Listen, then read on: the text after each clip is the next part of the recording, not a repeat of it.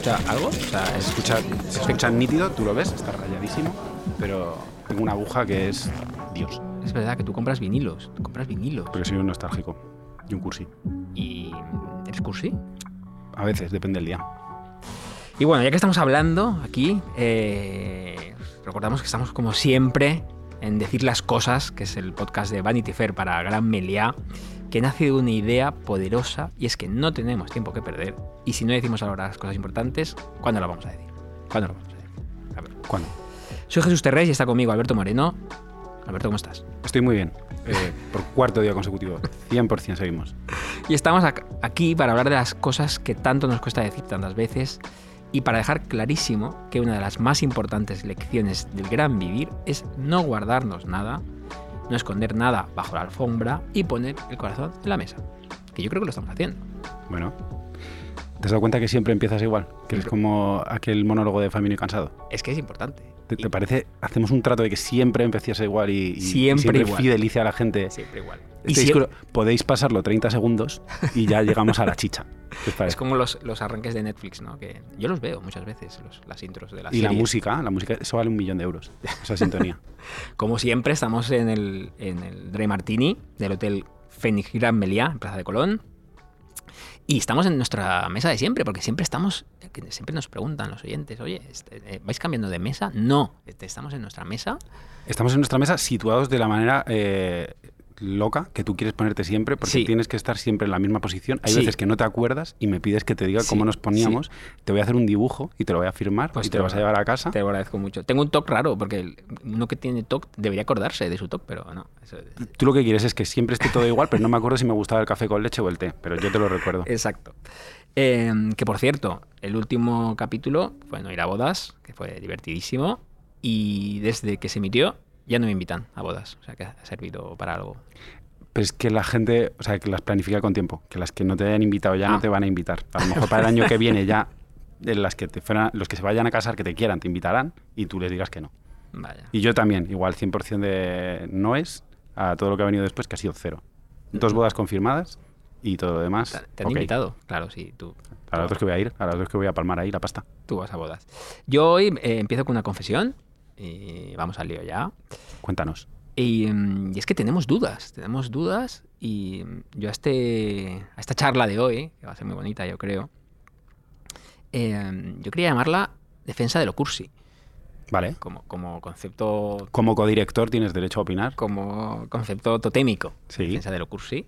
Eh, pero justo cuando me dijiste que, que- que Julia Roberts eh, vuelve a hacer una comedia romántica, pues... pues, eh, Es que para mí eso es una gran noticia. Para mí eso Es es, la parar las rotativas.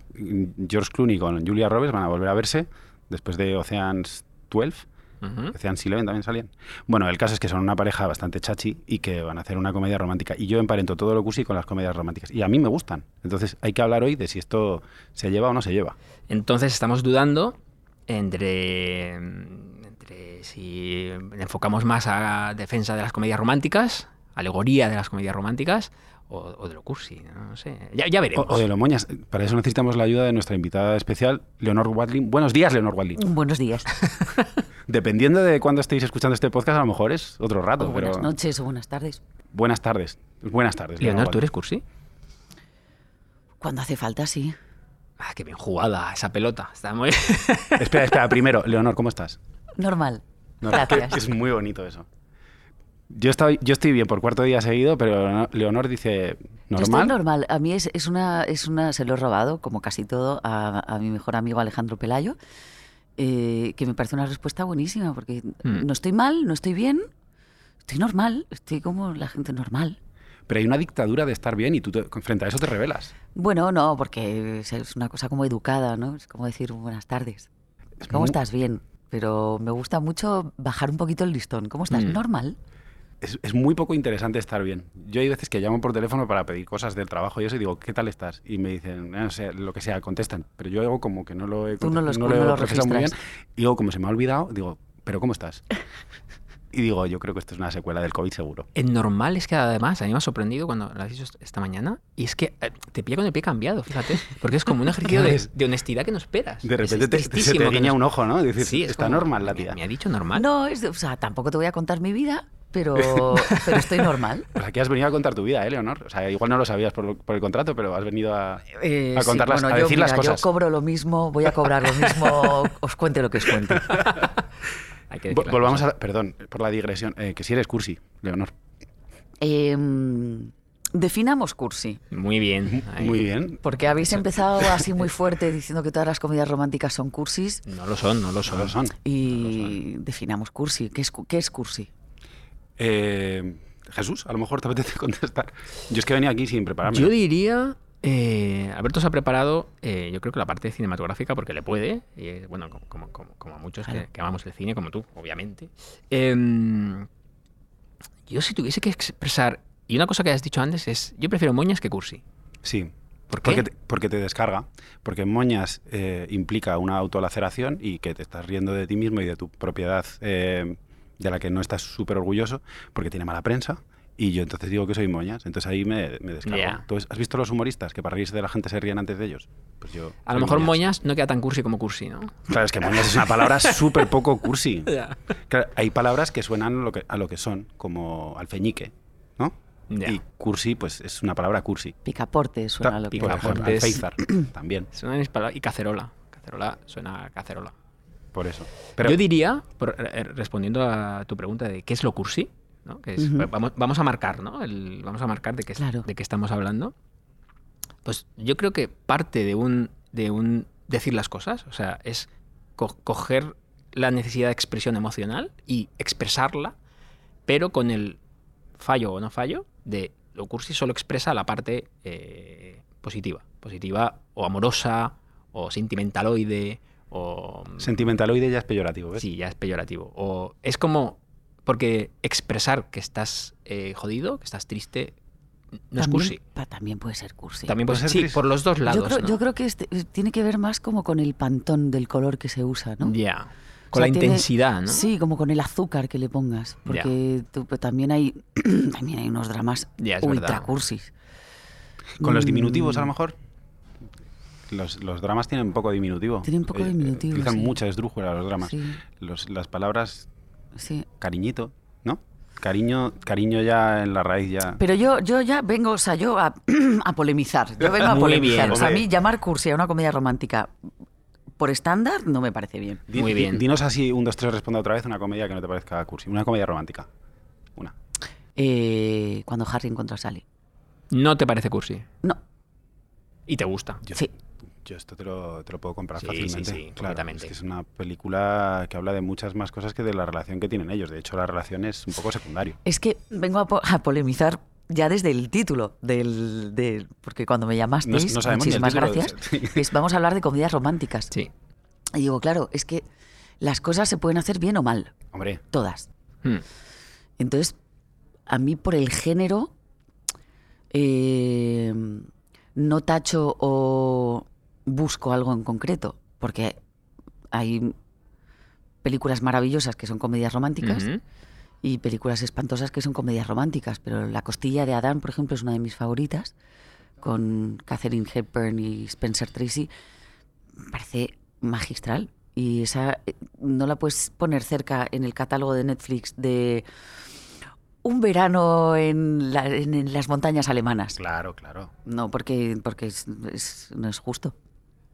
Perfecto. Creo que ya estaba pensando en un verano en la Toscana. Pasa es que ha, ha querido No, ser no, sutil. No, no, no, no, la está refiriendo a la, super, a la clase Z. A Es la que- clase, claro, Ya, a la ya, peli ya, de tarde. De, Es que hay, hay Ah, subproductos. sí, hay sí, sub- sí, sí. sí, sí. de las pelis alemanas de mujer empresaria que tiene que ir al campo a ocuparse de pariente o Y se de una casa. Se Y enamora. curiosamente en ese La- pueblo hay la un, he visto. hay un chulazo. Te, te prometo que la he visto. Sí, sí, la hemos visto todos varias veces. Pero ahí es que, claro, no hay una intención tampoco ni de guion, ni de dirección, ni de montaje, no hay una intención de Sí, hacer... que ella es muy buena persona y va al pueblo y la quiere todo el mundo. Que tiene que rehacer En el una fondo, casa. después. Sí. No, no, pero al principio no. Al principio es un poco estirada. Es- pero sí, se tiene que aprender, se tiene que soltarse. Y, y- Claro. y se enamora del pastor. Y aprende a soltarse por el chulazo, Sí. Sí. casualmente. Chulazo es una palabra cero cursi. Sí. Por ejemplo, ¿no? O sea, que puestos así a... Y que a- expresa el muy bien lo que es. el Sí. mancebo es Vascursi. Sí. Y que expresa muy bien, chulazo. Es que ya Sí, se sí, lo ya imaginas, está, lo se te visualizas. la boca rasgos, sí, chulazo. tiene un tipo de barbilla el chulazo. No, no Sí. sirve cualquiera. Eh, vam- vamos a acotar un poco. Un ejemplo práctico. Eh, ¿Quieres quedar a ver el fútbol con los amigos este fin de semana, Alberto? Y yo digo, me apetece mucho, pero tengo un plan de Mantita y Netflix y hemos quedado a ver Princesa por Sorpresa 2. Ujú. Entonces, Princesa por Sorpresa 2 es una película en la que sale Anne Hathaway, Sí. Julie Andrews, una calidad actoral de primera división, una gente que son guionistas de serie A de Hollywood que se han esforzado mucho, pero parece a priori un plan moñas. Pero a mí es lo que me es por apetece la hacer. toxicidad Sí. del patriarcado. Claro, es que en el patriarcado hemos quedado. Eh, aquí lo tenemos en uno de los puntos del guion, el patriarcado. A mí, que me dice que yo puedo o no puedo ser un fan de las comedias románticas? La tradición. Claro. Y, y la tradición im- implica también que en este país, que estamos muy avanzados ya, pero que venimos de, de un largo letargo, eh, que a mí me tiene que gustar el fútbol y las Mm. cosas un poquito masculinas y violentas. Entonces, Claro. muchas de mis películas favoritas, que creo que son muy buenas, son comedias románticas. Son casi todas mejores que Princesa por Sorpresa 2. Mi, mi sensibilidad está muy en La Costilla de Adán y en toda la Screwball y, y una serie de pelis que, que han marcado mi, eh, mi despertar eh, emocional con las películas y mi educación cultural, pero no me siento como súper a gusto diciéndolo. No. O si me piden un top 10 de películas y pongo tres comedias románticas, me siento un poco rara avis o que no va a ser una lista prestigiosa. De hecho, yo creo que a la- mientras comentábamos, eh, íbamos preparando, oye, tus tres películas, tus comedias románticas. Eh, em, y, y hemos abierto un melón, has abierto un melón muy interesante, eh, que es el patriarcado y, y la relación de cierta masculinidad de la que venimos, Mm. que está ahí, en, en el, en el ecosistema de la memoria, de yo preguntando a, a hombres, eh, amigos más o menos cercanos, eh, pues más quizá heterosexuales, es, es raro y que, que sus películas favoritas siempre aparece, yo que sé, El Padrino, cosas así, pero es raro que aparezcan comedias románticas. Es un género que dentro de esa masculinidad tradicional está como un poco... mm, mm, Y además es que es curioso porque tiene... Yo he preguntado mucho también, como sabía este tema, he hecho un Hombre, estudio de mercado, claro. entonces pregunto. Entonces hay una cosa, por ejemplo, que dice todo el mundo mucho, de, mi- de mi estudio de población, de mis cuatro personas que he preguntado, Periodismo bueno. contrastado esta información. Eh, pero hay una cosa que me hace mucha gracia, por ejemplo, que dicen, ¿sabes cómo va a acabar? Son todas iguales. mm. Y entonces yo pienso, también sabes cómo va a acabar Fast and Furious Mm. y James Bond y básicamente todos los capítulos de CSI. Eh, y eso no es un punto negativo, al revés, por eso la ves, porque, porque quieres entrar en ese mundo y, que no te... O sea, lo peor que puede hacer una película es parecer una comedia romántica y no serlo. No. Eso es un golpe bajo, es una pata en los huevos. O sea, Ha pasado esto con la mejor película del año, seguramente. ¿cuál? La peor persona del mundo. Ya, yo vi gente salirse del cine. Fíjate, iba, iba a hablar de esta peli porque tiene mucho de comedia romántica, Hombre. pero tiene en el medio un momento que si no te lo estás esperando hay gente que dice, no me hagas esto, no puedo. Sí. Me has engañado. Pero ¿cómo Un es poco, esta ¿no? peli de Kevin Costner? Eh, Mensaje en una botella. Pero, ¿Qué- ¿qué, qué telepatía puta? tenemos? ¿Pero ¿qué cómo telepatía hacen tenemos? eso? Sí. es cartel de comedia romántica, actores de comedia romántica, fotografía de comedia romántica, guion de una hora y veinte de comedia romántica y en los diez últimos minutos, tragedia. Eso no se hace. What the fuck, o sea, no. También yo creo que fíjate que en, en la búsqueda que tenemos a veces de me apetece ver una comedia romántica, o me apetece ver una película de acción, o me apetece ver un género concreto, Mm. que, que a veces existe, o, o de supervivencia. A Laura, a mi mujer le gusta mucho de supervivencia, que es un, Mm. un género. Eh, claro, es porque qu- quieres cierto orden en el mundo. Claro. Claro, y, Es- es- me, me voy a refugiar en ese sofá como... Por como eso decía. Poirot funciona, por eso CSI Exacto. funciona, está ordenado, termina, se cierra. Tiene unas reglas, funciona... El va- malo va- acaba en la... ¡Ay, qué gusto! frente, frente a este mundo dúctil y a veces un poco cruel, que venimos de una pandemia y estamos en una guerra, necesitamos esas certezas. Es, la Exacto, razón por la que sí. los niños pequeños... asideros, ¿no? Los Un niños poco. pequeños eh, tienen la capacidad, casi todos, menos el mío, al parecer, eh, eh, el mío es especial, eh, que les gusta repetir una película una y otra vez porque Sí. les da la certeza de que, como saben lo que viene después, ahí se sienten seguros y se sienten inteligentes y reforzados. Buenísimo eso. Sí. Y yo creo que tienen peor prensa la comedia romántica y la novela romántica que la novela policíaca Mm. o las porque es es lo que le gusta a las mujeres y como lo que le gusta a las mujeres nunca ha tenido mucho valor, Eso es Puede ser, interesantísimo. claro. pues no no tienes, a ver, cierto, digo, diciendo esto también es verdad que yo no sé si hay un escritor o escritora de novelas románticas como Simenón de policíacos, no lo sé. Pero tiene que haberlo. O sea, la producción de novelas románticas es monumental, o sea, de los No, no sé. 200.000 escritores que hay tiene que haber. No sé, Co- Corín Tellado. Eso es, eso es antiguo. Eso es- Pero no sé literariamente si tiene el valor, o sea, por eso digo Ya, ya, ya, ya, Simenón, que, porque que sea interesante, ¿no? Que Pero sea- alguien que es... Magret y dices, "Joder, es que, es que cómo está escrito, es que es como Ya. Dorothy Parker, que en dos frases te ha descrito Ya. un personaje, te ha... Pero es que hay pelis románticas que tienen eso. Sí, Por sí. ejemplo, yo soy muy fan y es una de las películas de las que hemos estado hablando. Todo lo que escribe Nick Hornby normalmente tiene Sí, estructura de comedia sí, romántica y sí. ha sido adaptado seis o siete veces. Pero lo que pasa es que él tiene un humor eh, inglés seco, eh, a veces irreverente, seguro, eh, que por el hecho de no someterse al canon tan de algodón de azúcar al que estamos acostumbrados, y yo creo que la comedia romántica paradigmática que, que a todos se nos viene a la cabeza, porque los es 90 fueron... empalagosa la que, Sí, es la que yo creo que cuando decimos comedia, o sea, yo, yo me encantaría como que hubiera una nueva ola de comedias románticas como las de mm, Wilder o... Claro. ¿Sabes? Y que volviera a tener ese prestigio de Hombre, screwball comedy, de... Norby está justo ahí, ¿no? Eh, que es una de tus favoritas, Alta Fidelidad. Yo creo que está justo en ese Está ahí, sí. punto intermedio de... Pero porque tiene, porque tiene un cierto cinismo. Eh, pero bueno, es el tipo de comedia romántica que me gusta y aún así le dices a tus amigos que en vez de meterte a ver con ellos a todo gas 15, eh, quieres ir a ver Érase una vez un padre y te miran raro. También es que no, tienes razón. Yo creo que hay un... O sea, la parte empalagosa Hmm, es un poco la que Echa para atrás. chirría, porque pensando, yo cuando estaba pensando en mi top 3, que una tenía clarísimo que era Olvídate de mí, eh, se puede mandar un mensaje que el mensaje es muy moñas. O sea, el mensaje, o sea, lo que quiere decir Gondry es, es- es- joder, es- son sentimientos eh, bonitos y, y lo que quiere contar. Pero el formato, la forma, el vibrato, eh, la temperatura, no es empalagosa. Entonces yo Claro. creo que, que- que en cómo cuentas, ¿no? Es como si la finalidad de la película lo que viene a contar es eh, que, el, que el interés máximo de tu existencia es acabar emparejado. Porque normalmente este final del que hablabas que viene telegrafiado es que los Sí. dos se casan o por lo menos ac- acaban am- amancebados. Sí. Cuando en realidad eh, en una película de guerra lo que prima es que queden más buenos que malos Claro. o, o que si eres Vin Diesel acabes ganando la, la guerra final. Y ahí meten Sí. un poco de... Yo creo que es que también estamos en un momento muy complicado de revisión de mm, roles, de mm, tópicos. Es- de- Ahora mismo a mí me encantaría ver cómo, cómo, cómo, cómo cuentas una, una historia, una comedia romántica, porque ya no valen. O sea, tú ahora ves pelis de Mm. Meg Ryan, que tienen muy, muy buenas también. Sí. Eh, y hay unos roles en los 90 y que ahora ¡ah! Nos chirrían Sí. como las uñas en una pizarra. O sea que Esta- está, como estamos todos como reencontrándonos, también es súper interesante porque ahí se cuenta qué es lo que piensa. O sea, yo creo que está como muy a pie de calle, está muy...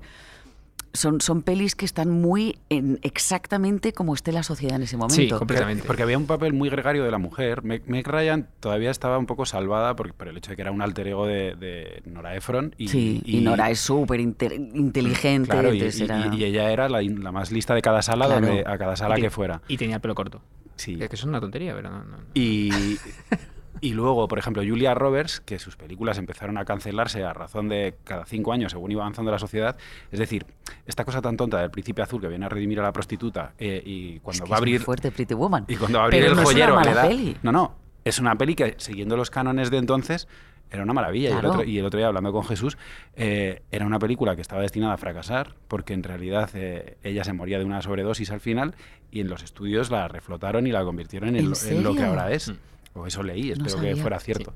Eh, y luego, poco a poco, como seis o siete años después, cuando Julia Roberts ya era como la gran dama de la comedia romántica, después de haber muerto y resucitado en la boda de mi mejor amigo, eh, hizo Notting Hill, que también he leído un artículo hace dos semanas que ya estaba cancelada. Es decir, Richard Curtis, que había, dices? que había reseteado el género de la comedia romántica, que había sido muy vapuleado por lo Factually, pues ya Notting Hill también es tocable. Ya se puede, ya se puede cuestionar. También es que en ese. Sí. Y, y es, La san- tengo que volver a verlo. es sano A mí me parece sanísimo. esa sensación de estar mutando, ¿no? De- Claro. De, estar preguntándonos. A mí me eh, parece súper sano. Yo no, yo lo- no, en- no entiendo que la gente se enfade Ya. por revisar. Hay, mu- hay mucho... ¡Ah! hmm, Yo creo que. Y no pasa nada, porque además tú puedes seguir disfrutando. Claro. Si no pasa nada. Sí, o sea, sí, sí, si, sí. si tú puedes decir, ostras, qué fuerte. Sí. es como, como éramos en la época de Jane Austen, como éramos Mm. en los 90. O sea, no pasa nada. O sea, a mí me flipa Jane Austen. Y, y la sigo leyendo y la sigo viendo, pero, pero pensando cuando acaba y me encanta y, ah, y lloro y es todo precioso y luego digo... ¡Ay, qué suerte tener epidural y penicilina y, poder hacer lo que me salga a mí de, ¿sabes? O sea, no, no, no, el disfrute no, la información no quita disfrute, al revés.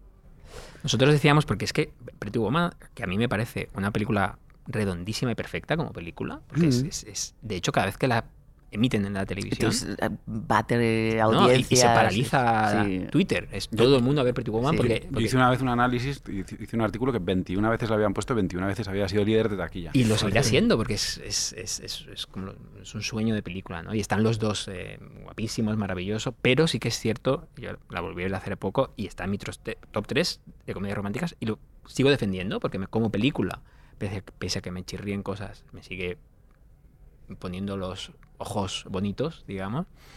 Pero analizando un poco qué chirría, eh, yo creo que parte se aposenta sobre dos, dos eh, estructuras. Mm, Una es eh, la mujer que necesita ser rescatada mm. por el príncipe azul que llega a él en su caballo blanco, que es el, el coche, ¿no? que además es un Rolls, un Rolls o, algo así, o algo así. Entonces, eso hasta molesta.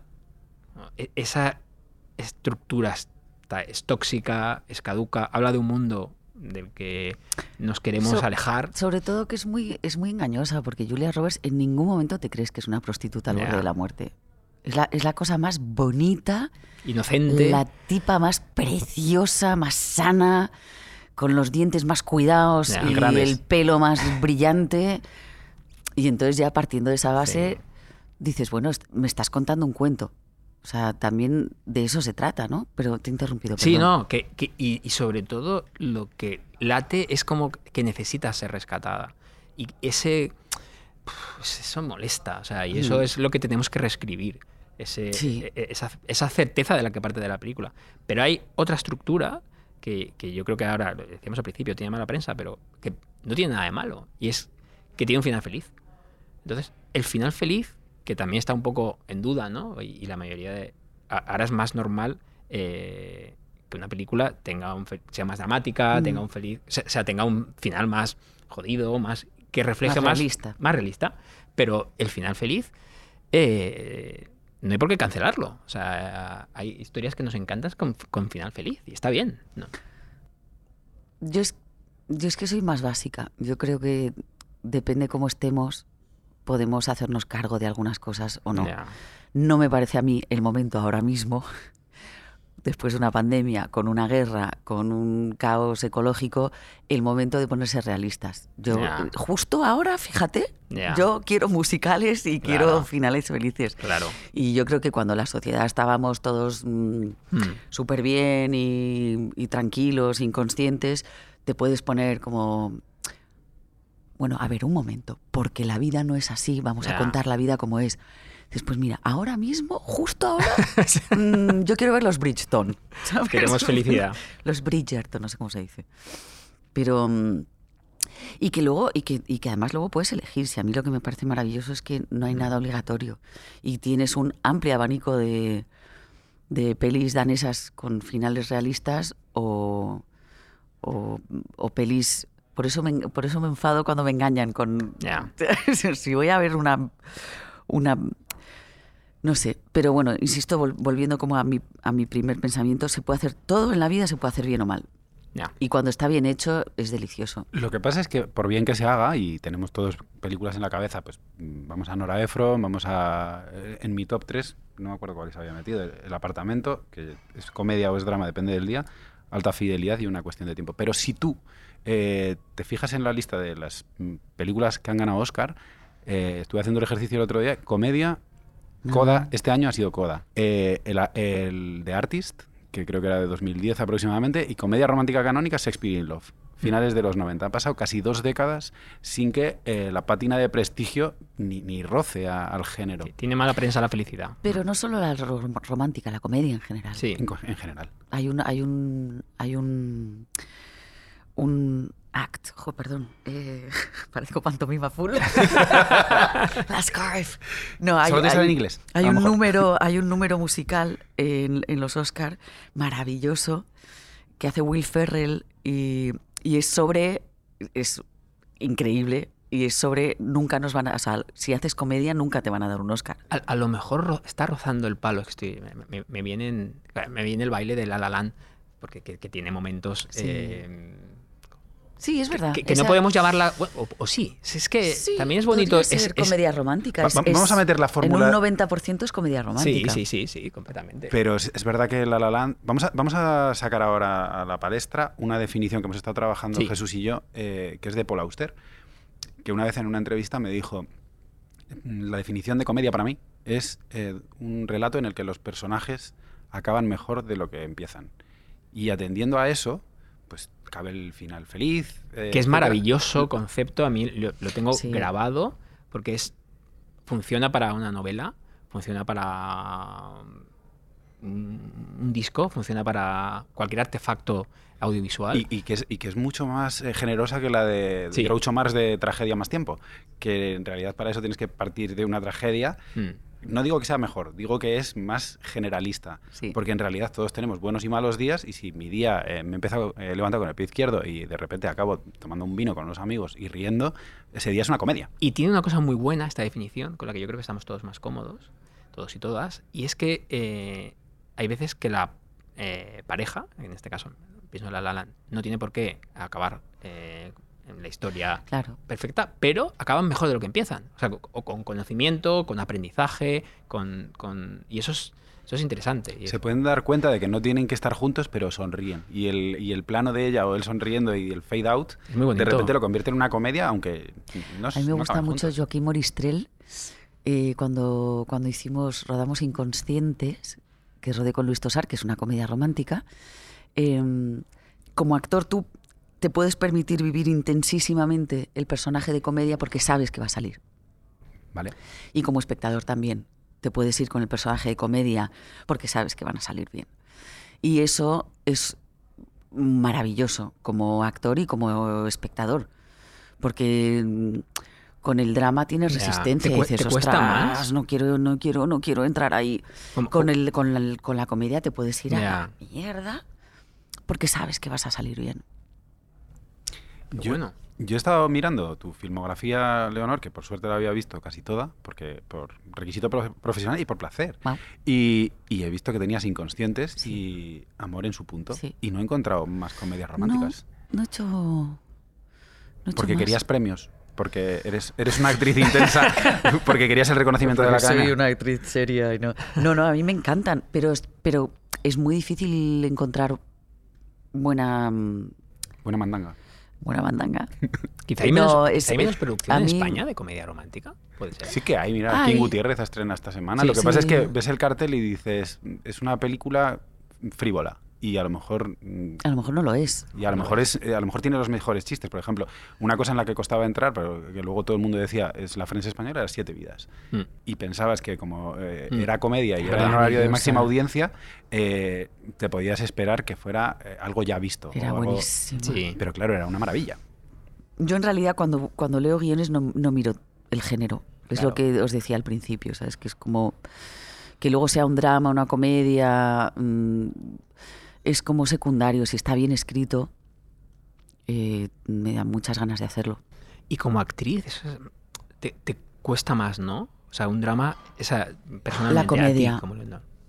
La comedia cuesta más. ¿Sí? ¿Por qué? Yo de las cosas mejor leídas que, que- que he hecho ha sido, mejor escritas, perdón. Yo la leí muy bien, pero, pero estaba escrita increíble, es Nasdrovia. La escritura es alucinante. Eh, pero tiene, ne- necesitas mucha energía para hacer comedia. Claro. Es- los personajes tienen un nivel de energía muchísimo más alto de los dramas. puede ser infinitamente lánguido. Te puedes dejar caer más, ¿no? la energía es. Y yo creo que, fíjate, lo de los premios y que tenga más prestigio, yo creo que es que en la vida también tiene más prestigio el drama que la comedia. Mm. O sea, a ti alguien viene y te dice, ostras, te voy a contar una cosa espantosa y ya estás empatizando, ya estás Mm. como, jo, ¿qué, qué, te- qué quieres tomar? Siéntate. Si alguien viene y te dice, te voy a contar una cosa que te vas a morir de la risa, normalmente te echas un poquito para atrás y dices, a ver, A ver. a ver si es tan gracioso. O sea, hay, co- hay como... No es, no es tan automática la empatía con, un- con una comedia. No, veo que no hemos solucionado nada. Que No. seguiremos viendo comedias románticas y yo me seguiré sintiendo un poco, no culpable, pero sí un poco. No, pues hay que dejar Claro. de sentirse culpable. Yo lo del placer culpable, por ejemplo, digo, nadie dice que ver mm, Fast and Furious sea placer culpable, porque es poco, una cosa de tíos. Un poco. O ver partidos de hace cuatro ligas que vuelven a poner en la tele. Nadie dice, no, estoy aquí en placer culpable viendo el fútbol de hace tres ligas. Es una cosa femenina, es lo que le gusta a la mujer, que le da pudor que le guste y lo llama placer culpable. La mierda. Lo que está clarísimo, y eso da para otro, para otro episodio, otro capítulo, es que hay que eliminar la palabra culpable al lado de placer. Claro, o sea, culpable, culpable es hacer cosas horribles Exacto. que hacen daño. Placer nunca es culpable. Una No. pantera rosa no, no- no puede ser culpable Es de verdad, nada. que hay, es verdad que hay placeres grimosos. O sea, esas Sí. cosas que estás mirando que no quieres mirar, que dices, no me puedo, no, no, no, no. Que Bridgerton tiene un poco de eso. Que lo estás mirando y dices, no, son flores de plástico, ah, no. Pero no puedes dejar de mirarlo. Y luego, perdón, una cosa antes de cerrar. Las comedias románticas me gustan mucho porque ahora hay, mu- hay mucha más eh, presencia de otro tipo de relaciones que no son hombre Mm. heterosexual, mujer heterosexual. Y eso enriquece muchísimo. Y aquí hay que decir las cosas. Y os recordamos que estamos en Decir las Cosas, que es el podcast de Vanity Fair para Gran Meliá. Eh, este bar que nos que amamos tanto, el de Martini. Y mm, decir las cosas. Y una de las que yo creo que, que es obvio que hacía falta, y yo me siento muchas veces culpable por no haberlo visto, o por no haberlo haciendo un ejercicio de, de- de honestidad, es eh, que, que pocas voces eh, femeninas Mm. escribiendo eh, películas, fotografiando películas, porque no solo hay un director y un guionista rodando películas, Mm. eh, locutando películas, que, que- o sea, que pocas. eh, es- es- este año con El Poder del Perro, ¿no? Era, es, es una, es, es una noticia. Mm. Sí, sí. Bueno, con su permiso. Tres de los clásicos: Dry Martini, Espresso Martini y Old Fashion. Ole. Muchas gracias. Gracias. Toma ya. ¿Dry Martini para qué? Para mí. Para el el señor. señor. La señora que va a tomar. El expreso... mm, Espresso Martini. Ese.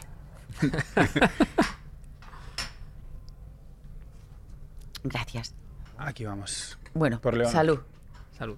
Eh, yo quiero preguntarte, Leonor, si tú eh, han hecho algo muy cursi por ti alguna vez.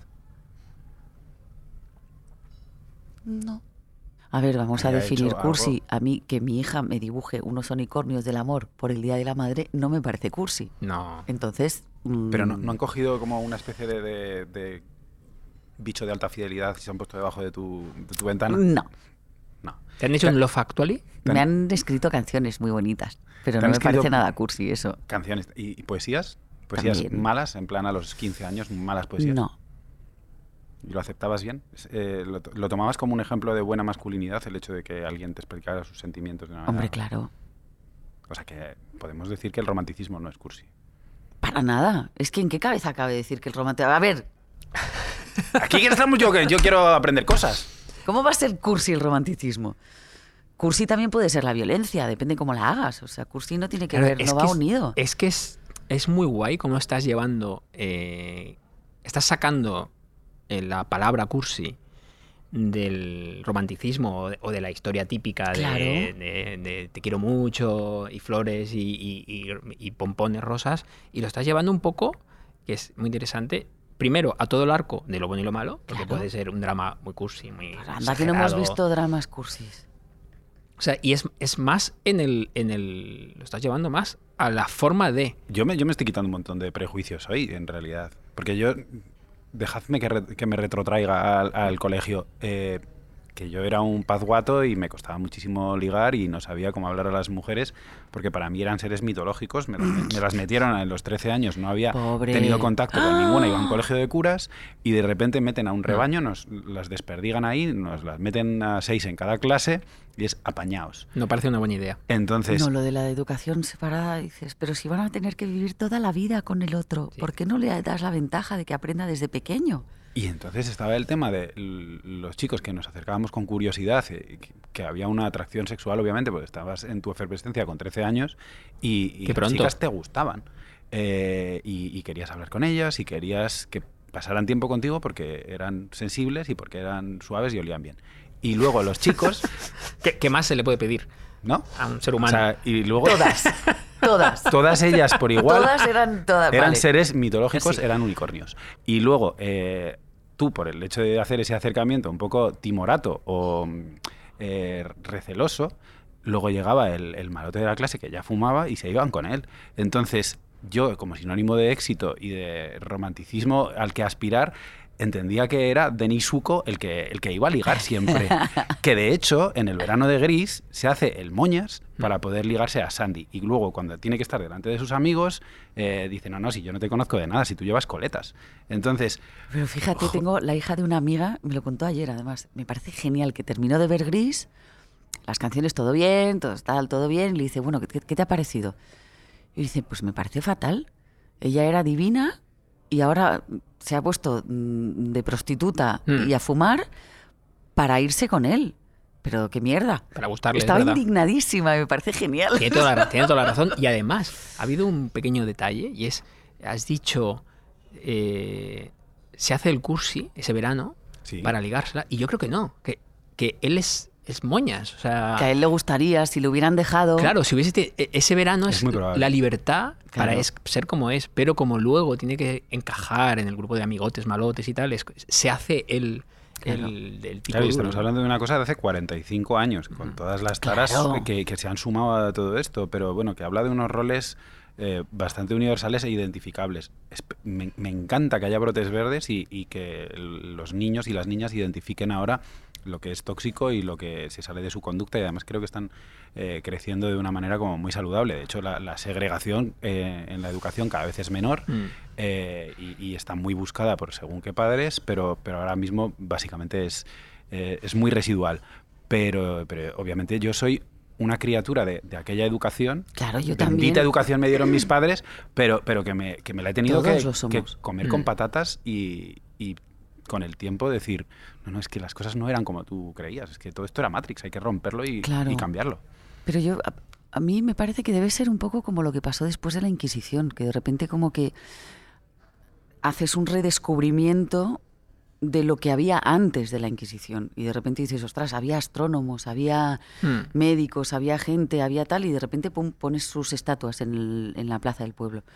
Y me parece que esto es un poco lo mismo. De repente se ha acabado, espero, y bueno, está empezando a acabar en algunas partes del mundo, una especie de inquisición que me niego a llamar masculina, porque, porque también Hmm. es femenina, de, de un patriarcado, de un concepto de sociedad que de repente estamos mirando para atrás y dices, ostras, espera, la, la que fundó Berkliko era mujer, la que fundó, o sea, empiezas a Hmm. desenterrar y dices, pero si, si esto, si esto, si no es, no es tan, nunca estuvo tan claro.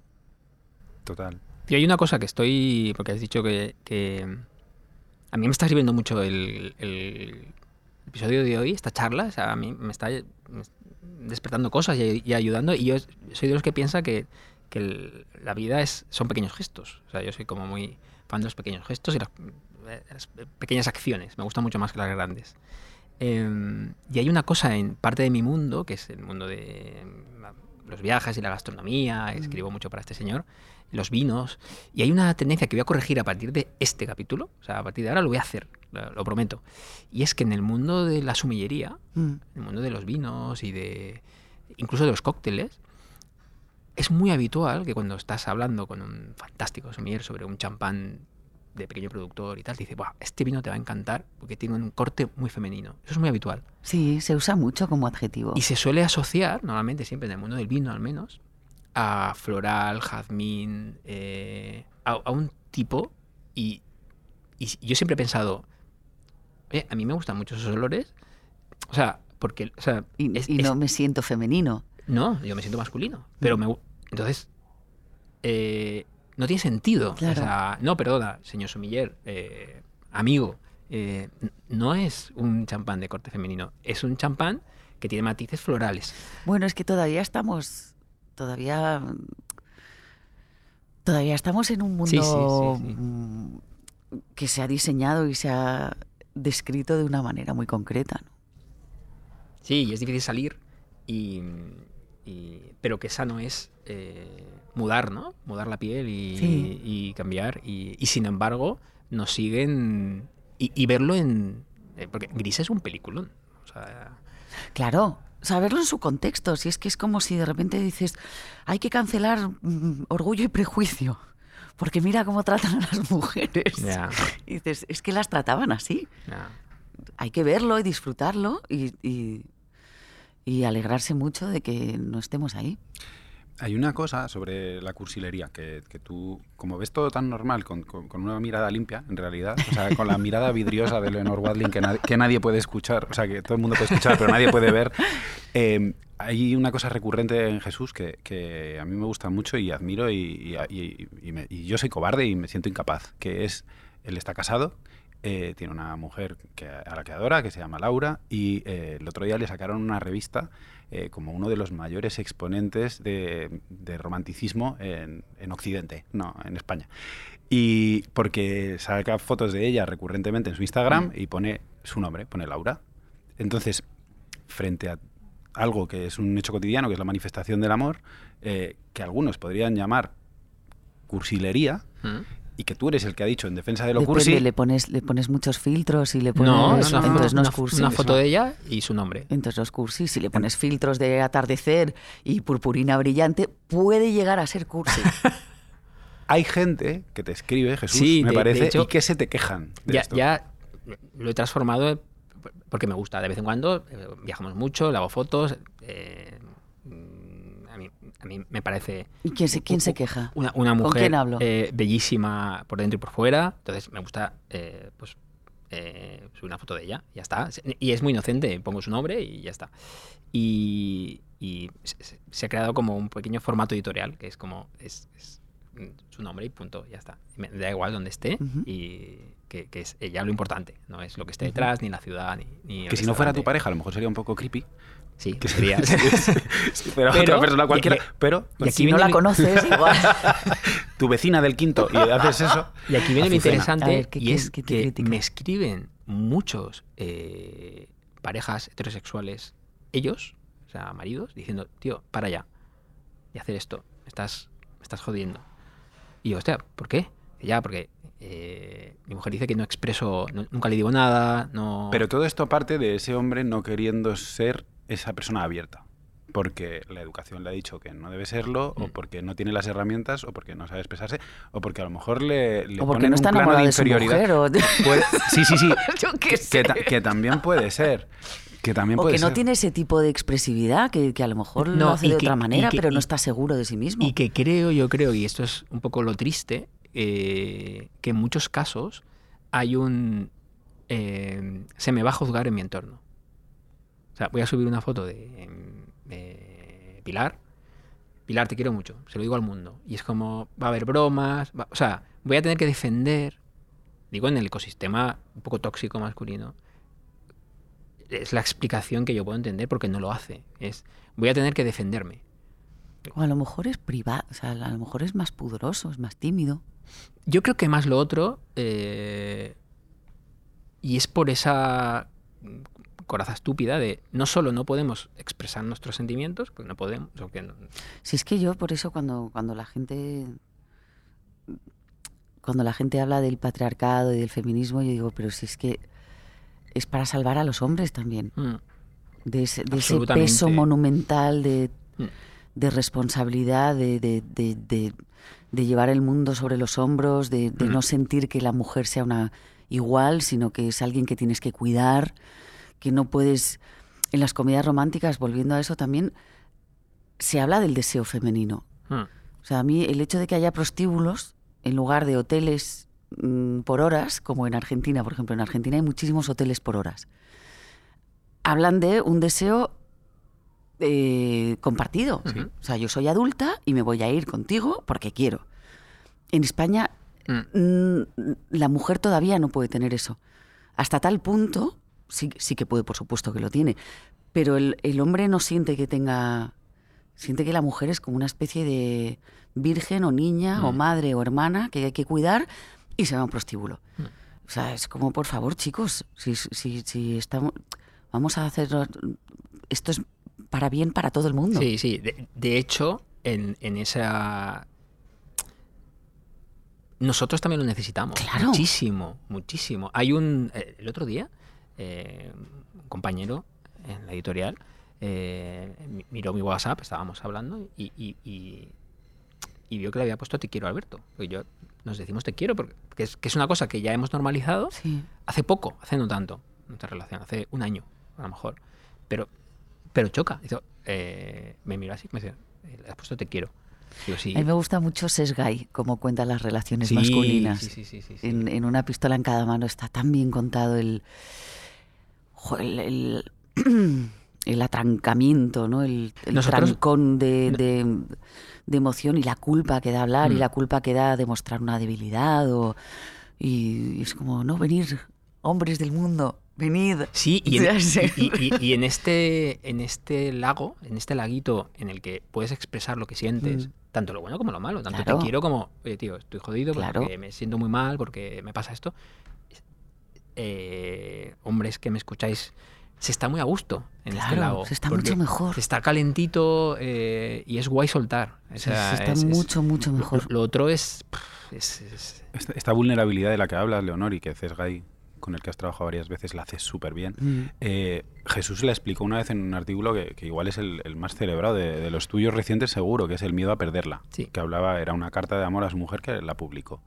Que es verdad que yo no le veo absolutamente nada de cursi a esa escritura, lo que sí es es muy expuesta. Tú Sí. tra- trabajas mucho con emociones, eh, las sabes explicar muy bien y esto le sirve seguramente mayoritariamente quizá a un público femenino porque es quizá Hmm. y hoy por hoy el que está más en contacto con sus emociones o, el que se se ha acercado históricamente más y, y esto si, Sí. si tenemos suerte a lo mejor puede cambiar y quizá tengamos una sociedad un poco más amorosa eh, pero tú tienes esa valentía de decir lo, lo cuento aquí a mí lo que me queda claro y lo que esto se había planteado como comedias románticas pero transitamos hacia lo cursi pero pero pero lo que lo que Lo extraigo que no de se aquí se rompe. lo, Sí, sí, lo sí. que extraigo de aquí es que en realidad cursi es lo, lo que está mal explicado no Mm, o sea, sí.